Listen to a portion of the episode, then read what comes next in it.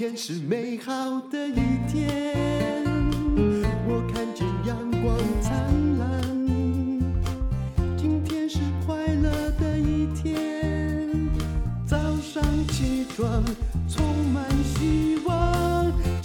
欢迎收听今天的《鬼灭之刃》专辑，我们要来讲《鬼灭之刃》的培育者，这个有点复杂哈。那很多人没有看过《鬼灭之刃》，所以我们要请林翠芬把故事也稍微讲一下，不然你真的不知道谁是谁。就好像呃，如果你不知道特斯拉，我们很难讲马斯克一样。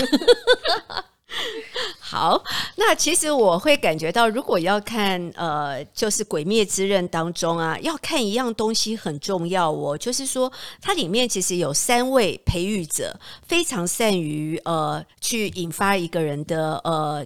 就是带领一个人学习跟成长。可是，如果从我们心理的角度来看，他们运用的心理学都不一样。嗯，哦、那其中一个刚刚呃，我们之前有讲过的灶门炭治郎的培育者，就是玲珑师傅。哦，我简单的说，他的名字叫做玲珑左近次，我就叫他玲珑师傅。是，是一个戴着面具，哦哦，戴着面具，有没有长长的鼻子？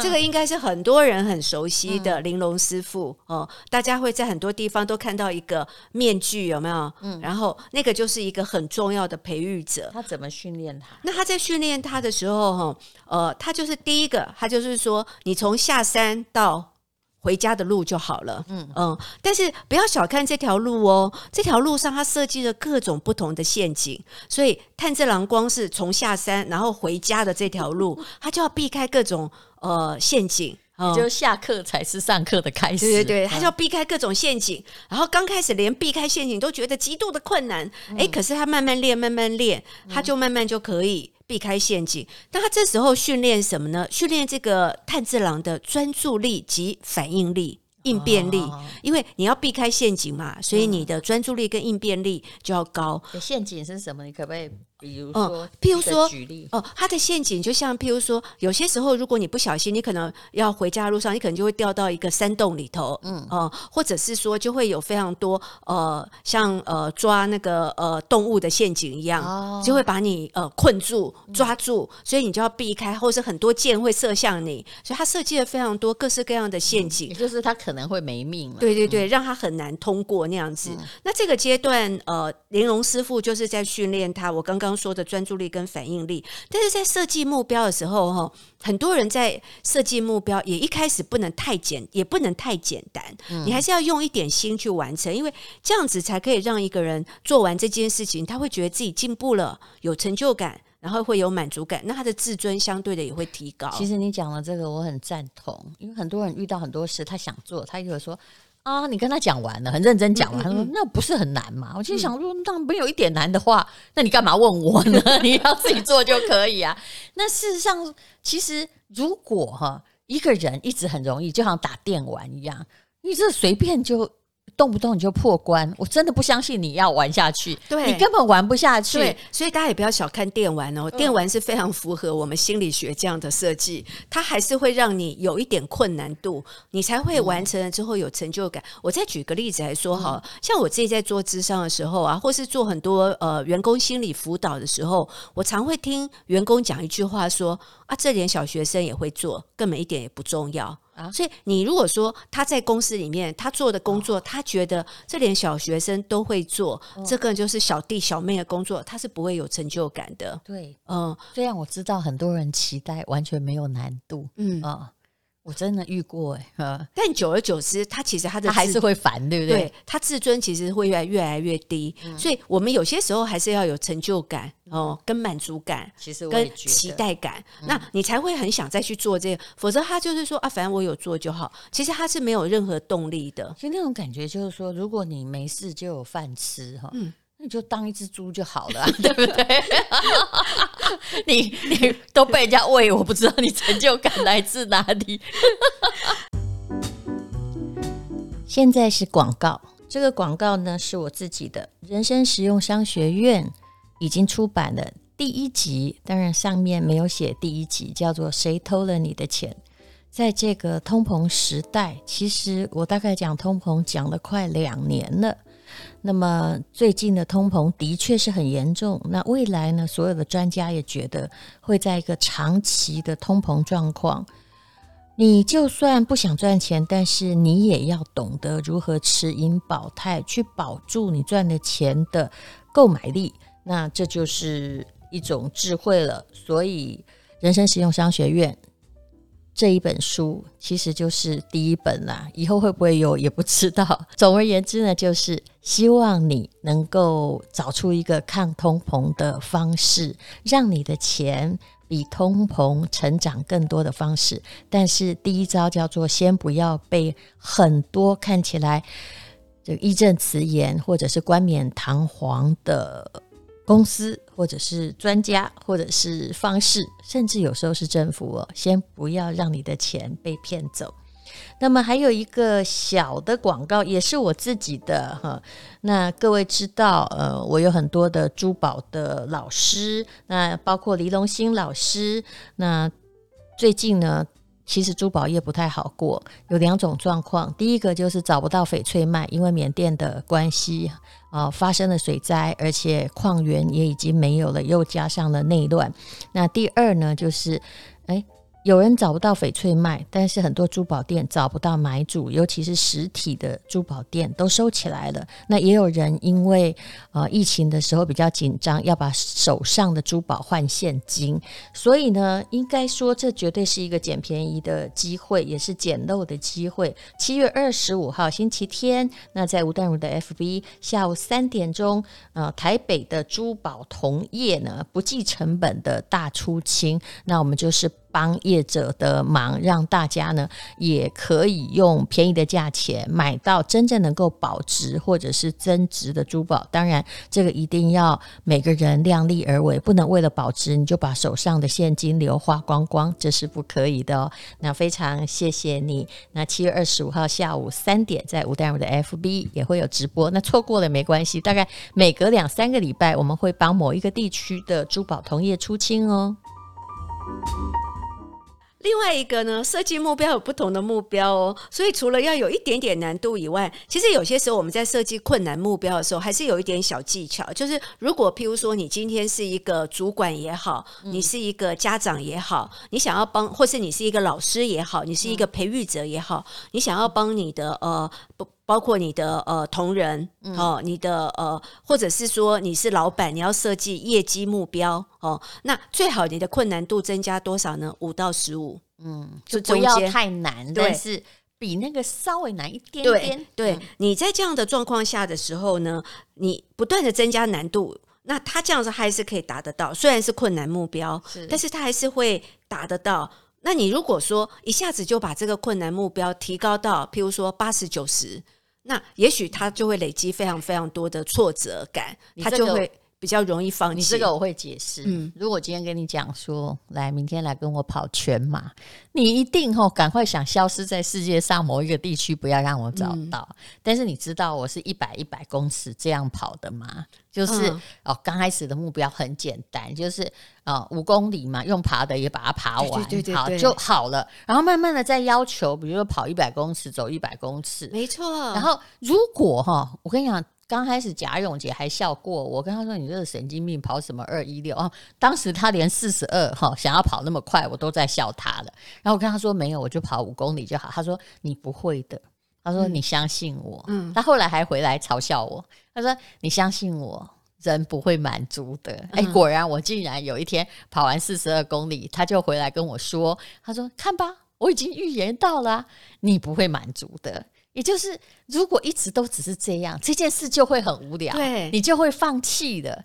所以难怪他去跑二一六啊，嗯，所以我们还是要有一点挑战。嗯，可是慢慢的，我还是可以达成二二六。嗯，所以像这样的话，又可以有成功经验，又可以降低压力，又可以增强自信心，还是要有一点挑战感。所以有些人其实他自己很容易挫折，是因为他想得太高远，对不对？嗯嗯，嗯，他动不动他就想要变得非常厉害。嗯，其实。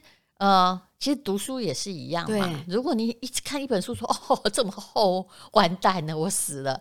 可是如果你每天念个五页，那就会 OK 呀，啊嗯，对不对？对啊，或是念个一小章就好了。是，嗯，就是人要慢慢达到目标，嗯，而不要期待一下子就变很厉害。有这种期待的人，其实后来当然都可能都会很忧郁吧。嗯，嗯，然后另外一个呢，除了我们刚刚说困难目标，有时候也可以有一些表现的目标，让他感觉到自己是有表现。譬如说，像玲珑师傅就会训练炭治郎下山，他就会让他练习下山，还是一样回家的路，可是就会多一样东西，手上多拿一把剑，嗯、开始要练习挥刀。嗯、哦，或者是说会增加一点点不一样的部分，哦，嗯、就譬如说循序渐次，我今天又再增加一点什么样，有一点变化性，那你这样就会增加你的表现目标。所以有些时候你有这个部分表现目标的时候，你就会慢慢的就会有成长，你就会看到，就像你刚刚说的一百公尺，可是，一百公尺我可能又增加一点不一样的变化性，嗯、那这样的话你就会跑得更快，或者我就会飞镖直得更远，或者是说，哎，我的。呃，挥刀的速度就会越来越厉害，嗯、因为他毕竟是设，就是训练一个剑士，所以他像他这个部分，他就一直增加，一直增加一点，一直增加一点点。如果一下子就叫你跟最厉害的人比试，嗯、那三秒钟你就死了啊！对啊，哪有什么目标？对、嗯、他就可以慢慢的设计，然后慢慢的等到炭治郎越来越像一个剑士以后呢，那玲珑师傅这时候就不一样了，他就给他是一个过程目标，他就会比较重视。精进的表现，所以其实啊，我说的这个也其实也很像，像你刚刚说用马拉松来比喻很好，嗯、因为这其实也很像，就是呃训练运动员的过程。其实精进就是说哈，我其实已经知道我四十二公里跑得完，可是本来可能六个半小时啊，那我也许就往前面再进入一点，对对对，就跑进六个小时，对，时间看能不能 可以，但你不能够。你不能够连四十二都跑不完，二十一都跑不完，嗯、你就开始想说：“哇，我四十二公里要几小时？”你就把自己弄死了，弄成焦虑症嘛？对，嗯、所以这时候你就要着重开始追求卓越，比如说技术啊、形式啊、策略啊，或者哎，我现在哪里还没有办法表现到我所想要的？那现在就会开始精进哦。那这时候就会学习成长那样子。所以有时候呃，像在那个呃。影片当中，就动漫当中啦，玲珑师傅就会训练他，譬如说摔跤练习，他会帮助炭治郎说，因为他们都是要成为剑士，他所以他会帮助你摔跤，你不管怎么摔跤，你都可以这很快的爬起来。其实这一点跟那个学滑雪很像哎、欸，嗯，就是刚开始啊，就是要摔倒练习，对，先摔倒不会死，不会脑震荡，对，不然你不会受伤，对，就先学失败，你就会成功，嗯。嗯各位，我们家如果有非常大的声音哈，这在我们家录音，就是有一只猫在作虐，呃，叫鬼杀队来。然后接下来就是他还会加码，因为他们是剑士，要去不一样的环境，嗯、然后他就会帮助他做环境险恶的练习，嗯、让他去空气更稀薄的地方，嗯，嗯。然后或者是说让他去环境更恶劣的地方。嗯、我相信你们跑步也有，林义杰对，跑那个撒哈拉沙漠超马，对。我死也不去，因为我知道我实力不对。所以有些时候他们就是说，你未来因为他要成为一个剑士嘛，就不管是什么样的环境，他都可以不受环境的限制，嗯，还是可以表现能力。所以有些时候我们也是啦，就是说我们还是要锻炼自己，不会受环境因素的影响。你好像只能在哪里才能工作，你换了一个地方就不能工作了。嗯、那我们还是要训练自己，说不管在哪一个环境，嗯、我都还是能够呃称职的表现。然后还是要卓越表现。那我说像运动员也是啊，譬如说你有不同的球场，或是有不同的呃。草地啊，或是什么地都不一样啊。嗯、那你就是在不一样的环境中，你依然可以发挥你的水准跟潜力。你不会到换一个不同的环境，你就没办法打球了。欸、你这个激起了我一个，就是说每一个人的某种能力都是被训练的。对、嗯，像我很容易跳脱，比如说我现在在画图，等一下我要录音，嗯、或等一下我要去录节目，嗯、或等一下我要写稿。嗯，我大概需要完成的。那个转换大概就十秒钟。嗯，后来我就发现这是怎么训练，就是因为我高中的时候我就住在一个十六个人的宿舍，嗯、大学也住在八个人，嗯、旁边一定很吵，你知道吗？嗯、那你当然你还是要念书啊，哈。那那个时候呢，你必须要马上安静下来，管隔壁那个人在干什么。嗯、所以那是练了多少年，所以才能够转换。但如果你的我的环境就是。假设说我一直都在家里，本来就在无尘室中长大，那我的肠胃大概就受不了大肠杆菌。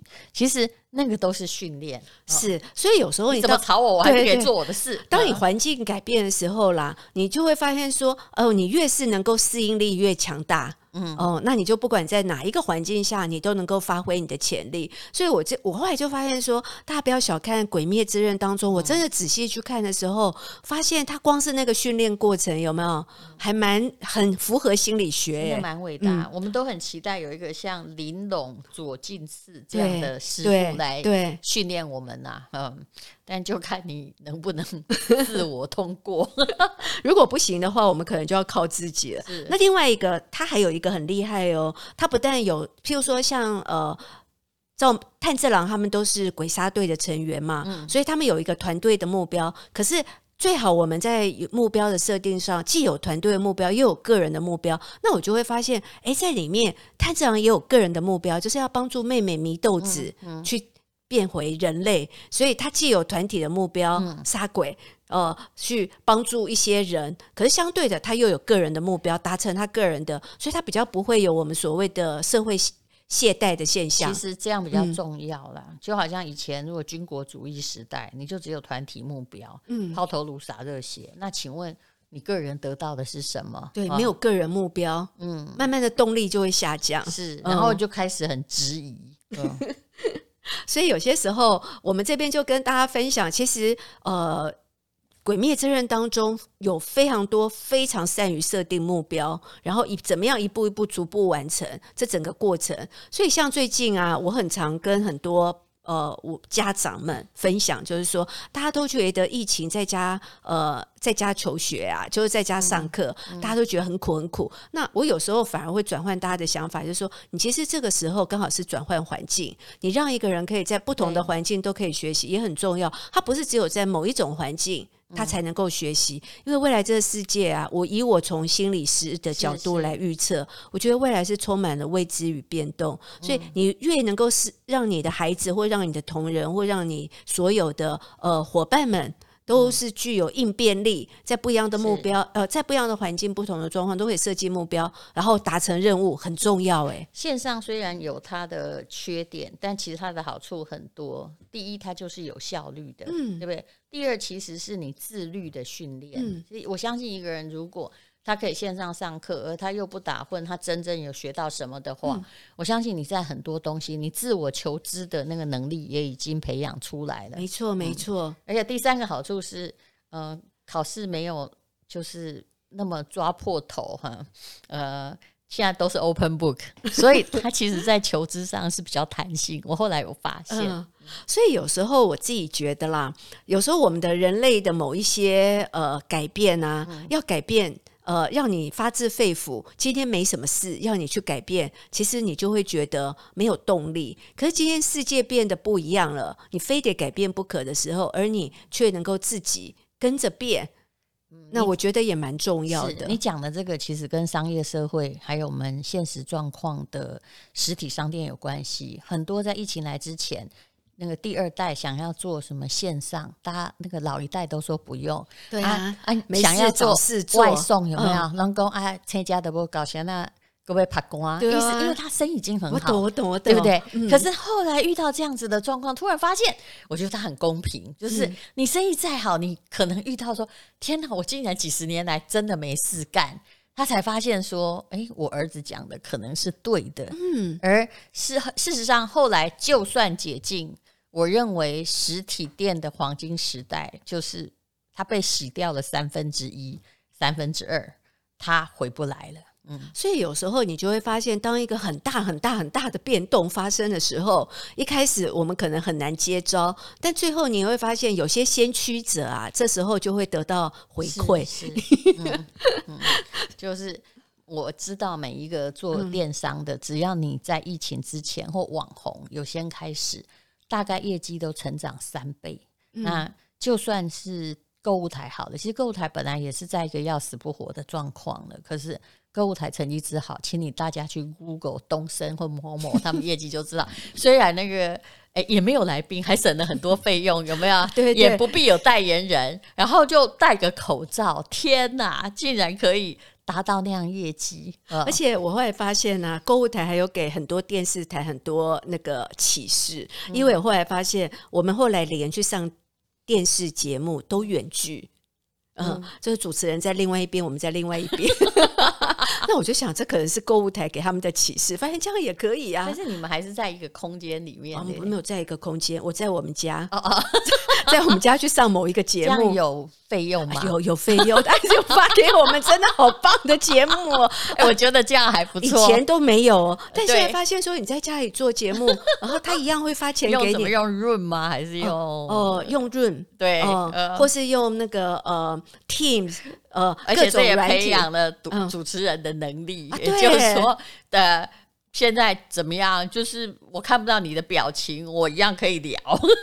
而且我后来发现也没有差，我们讲的一样是呃非常开心的畅谈。是、呃，那其实我觉得这样也蛮不错的。其实他把疫情把东西推向另外一个时代。好，那我们今天讲的就是炭治郎的师傅。哎，这个名字我还是很难念。嗯，林。玲珑左近次，左近次 就是有戴一个面具那个师傅哦。是，对。其实愿意严格的训练你的，我觉得都是好老师啦。这是我后来当学生当了很久所感觉到的，就反而会放水你的，你会发现说自己只觉得虚，但愿意好好的训练你，对你严格要求的。虽然当时觉得压力大，可是呢。啊，毕竟那个过程中你有确实实习到，嗯，那你自己当然也是要是自己的好老师。非常谢谢翠芬。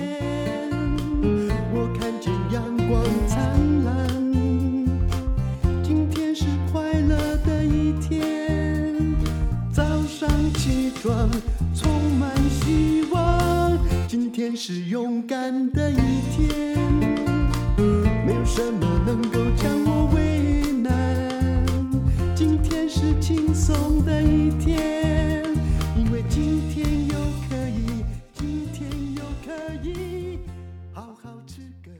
以，